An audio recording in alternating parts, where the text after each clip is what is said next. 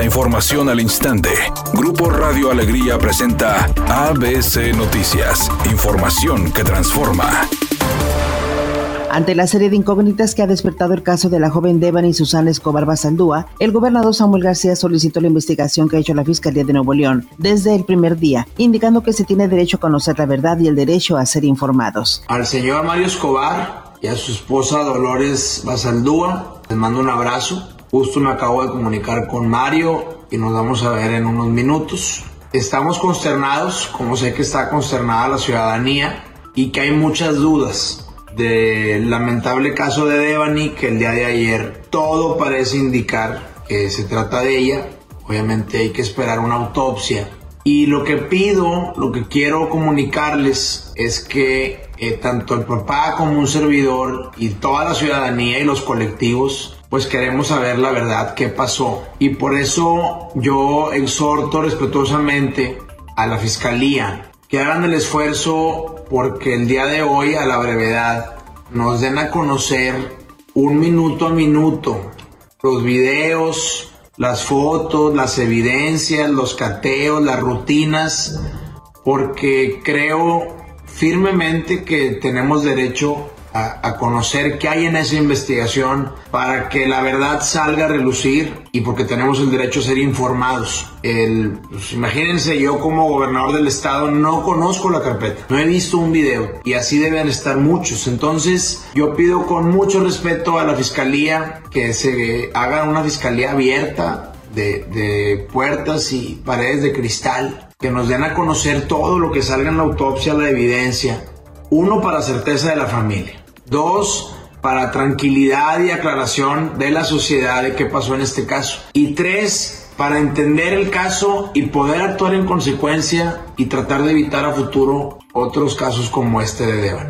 Luego de lamentar la desaparición y fallecimiento de la joven Devani Susana Escobar, de 18 años, el presidente López Obrador lamentó los hechos y envió sus condolencias a familiares y amigos. Dijo que si el gobierno de Nuevo León lo solicita, el caso será atraído por la Fiscalía General de la República para que se conozca la verdad y no haya impunidad. Nosotros estamos expresando nuestro deseo de que se aclare lo que sucedió, ayudar en la investigación si lo solicita el gobierno de Nuevo León.